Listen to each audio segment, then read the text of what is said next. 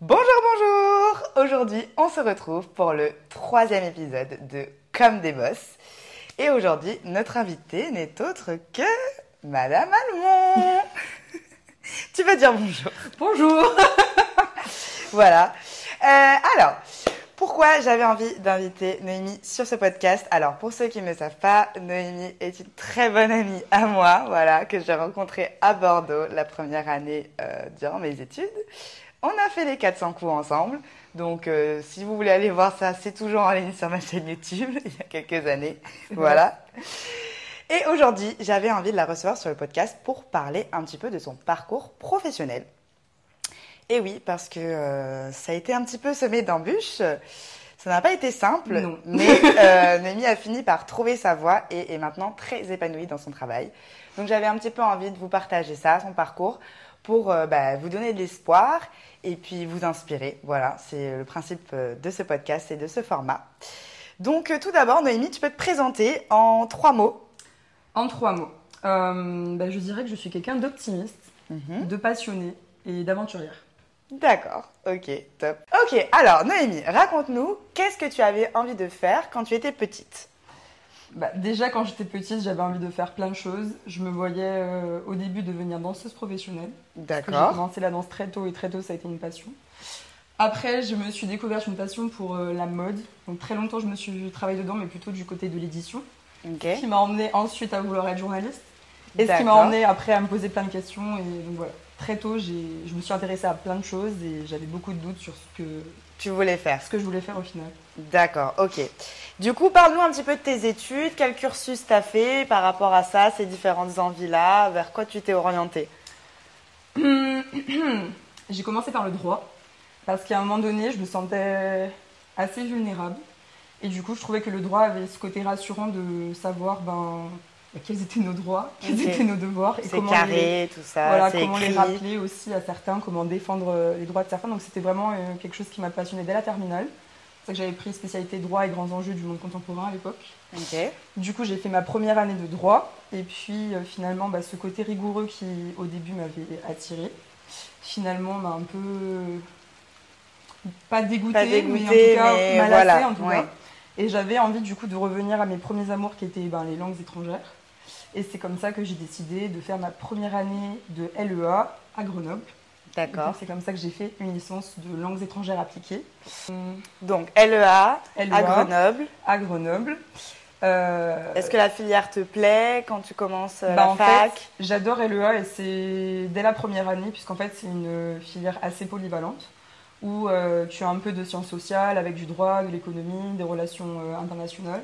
Tu as aussi du coup l'anglais et l'espagnol, ou en tout cas la langue B, tu choisis en fonction de tes affinités. On avait aussi le choix euh, d'une troisième langue, donc moi j'avais pris chinois. Et puis j'avais pris à l'époque en première année la spécialité infographie. D'accord. J'avais eu des matières comme euh, sens de l'image, où on apprenait euh, vraiment euh, bah, la symbolique des images, le nombre parfait, le nombre d'or, les proportionnalités. C'était super intéressant. C'est quand même assez vaste comme, euh, Super vaste. comme filière. C'est ça. Donc en fait, si on a envie de poursuivre ses études et de- d'avoir une formation plutôt euh, euh, polyvalente, mais en même temps assez aboutie dans chaque matière qu'ils abordent, je conseille vraiment LEA parce qu'effectivement, on se ferme pas de porte et on voit des choses vraiment assez euh, qui touchent à tout finalement. D'accord. Mais du coup, ma filière a été réformée en deuxième année, donc on n'avait plus l'option infographie. C'est comme ça que j'avais pris le parcours culture et patrimoine, Ok. puisque ma mère est historienne de formation et elle travaille dans, la- dans le patrimoine. Et du coup, c'est un domaine aussi qui m'a toujours intéressée euh, de par cela.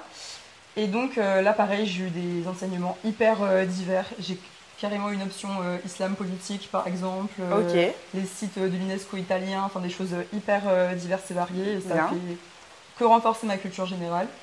Et c'était c'était passionnant. Franchement, je regrette absolument pas d'avoir pris finalement toutes ces options un peu euh, par affinité, genre, sans jamais vraiment me poser de questions euh, où est-ce que ça allait m'amener, mais plutôt Oui, c'est ça. qu'est-ce que Tu ça allait m'apporter suivais sur le moment. chemin au fur et à mesure, mais tu ne voyais pas forcément euh, Exactement. clairement où ça allait te mener. Pas du tout. Et en deuxième année encore, voilà, j'étais à Grenoble, c'était mes premières années d'études, j'en profitais pour voyager partout.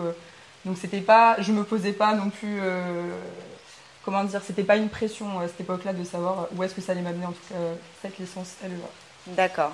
Et du coup, en troisième année, j'ai voulu complètement shifter à nouveau mon parcours parce que je me suis dit mince parcours touristique, enfin culture et patrimoine, je me vois pas nécessairement évoluer dans ce milieu professionnel, bien que ça me passionne. Donc j'ai voulu prendre l'option commerce international. Et à l'époque, à l'époque, la fac qui dispensait en tout cas la meilleure formation LEA euh, commerce international, c'était Bordeaux. Et c'est comme ça que j'ai décidé d'emménager à Bordeaux euh, pour ma troisième année. Et euh, ça a été vraiment un challenge parce qu'il a fallu que je me remette aux mathématiques pour le commerce international, ah que j'avais arrêté dès la seconde puisque j'étais allée en filière L, littéraire. Et du coup, ça a été un vrai challenge, et... mais j'ai été fière de moi puisque bah, j'ai réussi à valider cette troisième année de licence, j'ai réussi à avoir ma licence, mais c'était pas facile. J'avais pris aussi une option marketing euh, digital euh, durant cette troisième année. Ok, donc il y a quand même un peu de tout dans la filière. Une fois de plus, c'était vraiment quand même assez général. Et puis on avait un stage euh, de trois semaines imposé. J'en avais profité pour revenir en Martinique. Et c'est là où j'ai été assistante marketing de l'épicerie fine de l'aéroport pendant trois semaines. Et puis là, j'ai une proposition de contrat qui à l'époque m'avait intéressée. Donc j'avais décidé de rester en Martinique plutôt que poursuivre à Bordeaux comme j'avais initialement prévu. D'accord. Alors, on a parlé du coup de la filière en elle-même, des études en elles-mêmes. Euh, mais là, comme tu nous dis, de base, bah, tu viens de Martinique mm. et tu es parti faire tes études, donc d'abord à Grenoble, puis à Bordeaux. Euh, donc, comment tu as vécu un petit peu euh, voilà, ce, voyage d'aller faire ces études ailleurs, d'être hors de chez soi, de sortir de sa zone de confort? Mm. Comment ça s'est passé pour toi? En fait, ça s'est passé plutôt naturellement puisque j'avais pas d'appréhension euh, de vivre en hexagone pendant quelques temps. Dans le sens où bah, j'ai de la famille euh, là-bas, même si c'est pas du tout la même région, c'est en Normandie. Euh, mais donc voilà, c'était pas une aventure en tout cas qui m'effrayait. si j'étais enfant unique et très tôt, j'ai dû me débrouiller seule entre guillemets dans le sens où, par exemple, c'est tout bête, mais je suis devenue végétarienne en troisième. Donc forcément, euh, bah, très tôt, on m'a responsabilisé, je faisais mes propres recettes, je faisais mes courses. Donc euh, mes parents m'ont toujours euh, élevé dans, dans l'optique que je sois complètement autonome en tout cas. D'accord. Et du coup, finalement, ça a été juste plus déchirant que prévu la séparation avec mes parents. Euh, l'hiver aussi a été finalement plus dur que prévu. L'hiver, c'est toujours le plus difficile pour les étudiants ultramarins. oui, c'est terrible parce que des choses, pas nécessairement le froid en fait, mais se lever et qu'il fasse nuit, le manque de luminosité. Ouais. Et en fait, ça joue réellement sur le moral. Et finalement, chaque hiver, j'avais cette petite euh, phase de, dépression euh, hivernale qui commençait des fois dès l'automne. Donc ça, ça a été un peu dur. Et puis finalement, ce que ça m'a permis quand même, cette de partir euh, en hexagone et dès Grenoble, c'est finalement que je me reconnecte à mon identité caribéenne, bizarrement. Dans le sens où j'avais jamais vraiment euh, ressenti ça avant. Mais quand tu es en France et que bah, ce qui te manque, c'est tout bête, mais c'est le pain au beurre chocolat, c'est le dimanche aux salines, c'est. Euh, enfin voilà, c'est tous ces petits rituels en fait qu'on a ici qui me manquaient finalement au pays. Puis j'ai rencontré aussi la communauté d'ultramarins à Grenoble puis à Bordeaux. D'accord. Et j'ai trouvé énormément de solidarité et d'entraide et des choses euh, qu'on n'attribue pas généralement aux clichés euh, des Antillais et franchement ça, ça faisait du bien. Et puis pour autant, enfin voilà, sans jamais m'enclaver dans, dans, ça, hein, dans cette, euh, ce communautarisme, puisque j'ai rencontré des gens hyper intéressants. C'est ça aussi que je trouve intéressant avec les, facultés, c'est qu'on rencontre plein de gens qu'on n'aurait pas au quotidien. Je veux oui, ça brasse beaucoup de monde, mais du coup, il y a beaucoup de. C'était passionnant, quoi. J'ai rencontré des, des Chinois, des Japonais, des Russes, des Estoniens. Enfin, c'était incroyable. Euh, et, puis voilà, cette proximité avec les autres pays européens, euh, où on peut voyager facilement et tout. Donc ça, c'était un plus des études, des études là-bas. Je me souviens plus du reste de la question. Non, mais tu as, très bien répondu, un peu balayé euh, les difficultés et les points positifs de, de, partir faire ses études en France parce que bah, je pense qu'il y en a qui se posent la question, il y en a voilà, qui ne sont pas sûrs de partir ou de, de revenir. Donc Là, on a parti de partir, mais du coup, tu as décidé de revenir en Martinique assez rapidement, donc après tes études. Comment s'est passé le retour au pays? Justement, euh, une fois que j'avais ma licence, je me voyais grave évoluer dans le secteur privé. Euh, le marketing, ça m'avait bien plu, mais c'était pas, de toute façon, c'était pas ma spécialité. Hein. c'était vraiment euh, finalement un stage qui s'était pas basé sur mon parcours initial. Et du coup, une fois de plus, introspection. je me dis, mais du coup, qu'est-ce que je vais faire? J'ai pas envie de travailler le marketing. Finalement, je me suis spécialisée dans le secteur du privé et ça me, stimule pas plus que ça. Et je me suis dit une fois de plus, bon, bah, tes premiers amours, c'est les langues, c'est les langues étrangères, c'est le voyage et tout. Bah, fais un master euh, dans les langues.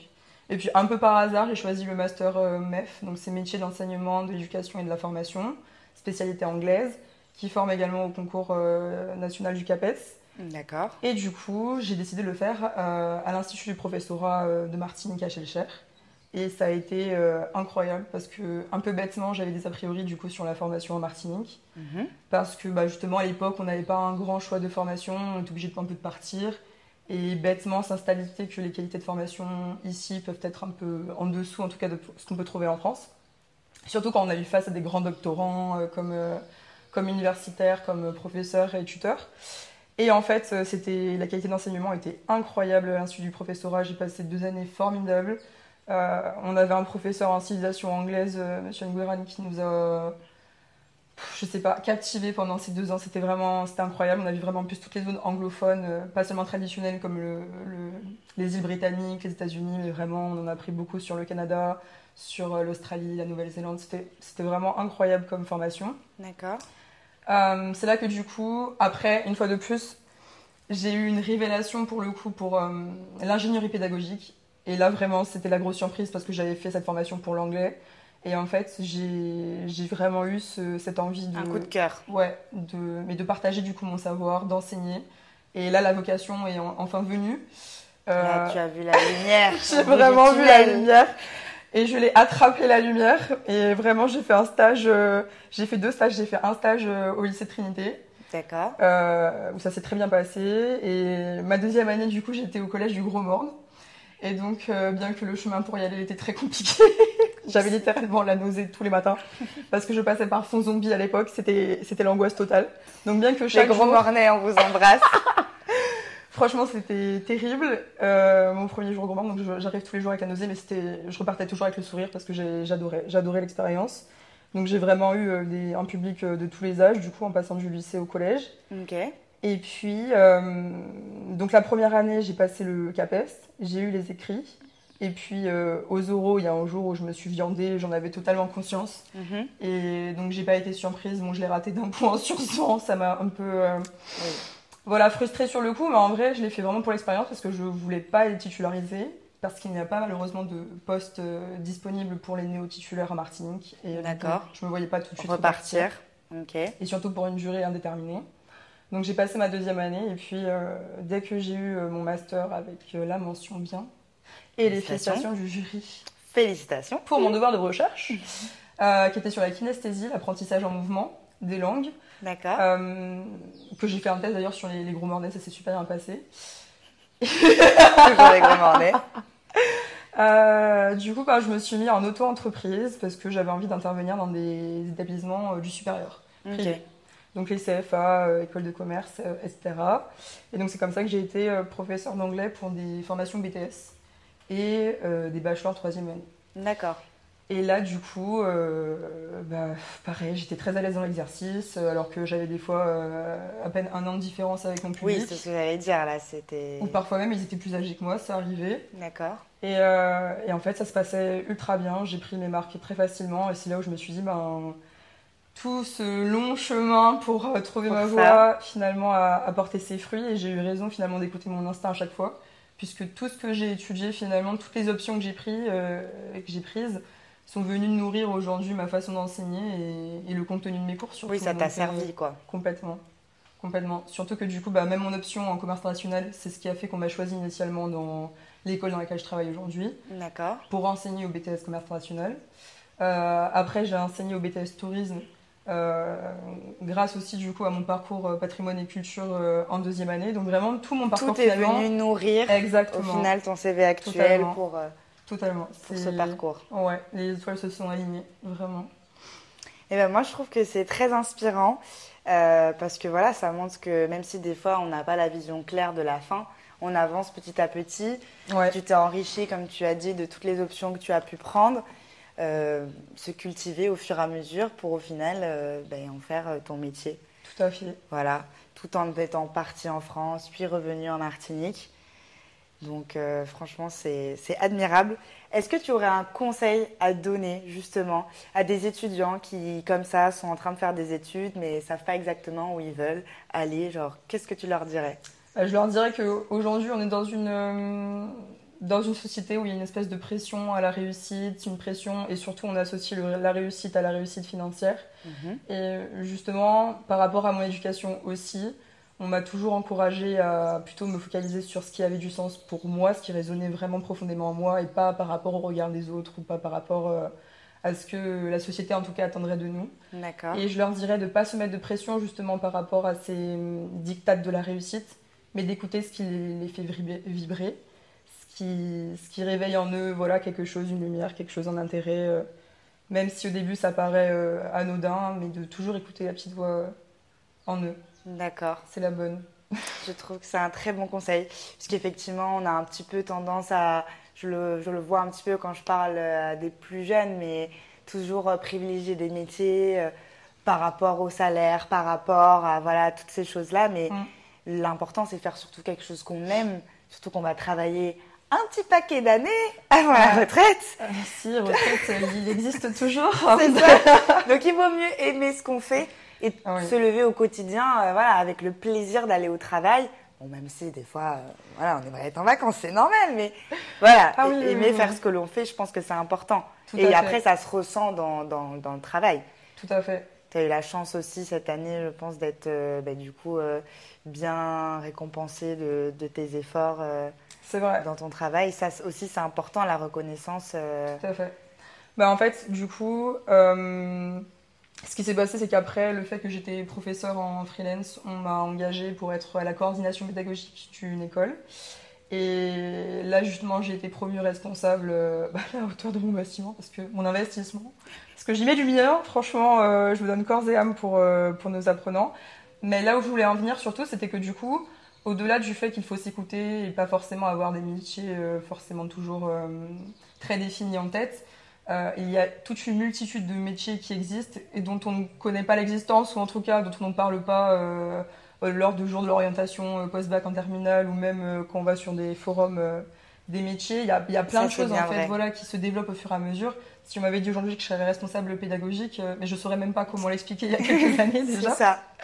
Et j'aurais dit, mais en quoi ça consiste? Qu'est-ce que c'est? Pourquoi? Qu'est-ce que je fais? Voilà. Et en fait, euh, donc voilà, il y a, y a, plein de choses à découvrir. Euh, et, oui, il y a plein de métiers qui existent et dont, on apprend au fur et à mesure de, notre parcours. Il y a forcément un métier qui est fait pour vous. C'est sûr. Voilà. Donc euh, sur, ce, sur ces belles paroles, j'espère que ce podcast vous aura plu, que vous aurez été inspiré, que ça vous aura aidé et euh, vous, vous, auriez passé un petit un bon moment avec nous. Voilà. Je vous dis à bientôt pour le prochain épisode et je vous souhaite une bonne journée ou une bonne soirée. Bisous. Bisous. Merci encore Marie quand même hein, m'avoir invité sur ton podcast comme des boss. Je suis très fière de toi et de tout ce que tu entreprends depuis euh, qu'on se connaît à Bordeaux parce que je trouve que tu as une évolution folle et que toi aussi tu as su croire en toi et ne pas faire fi de ce qu'on pouvait dire ou ce qu'on pouvait penser de toi et j'ai toujours euh, admiré cette force en toi aussi. C'est gentil. Bisous les loulous.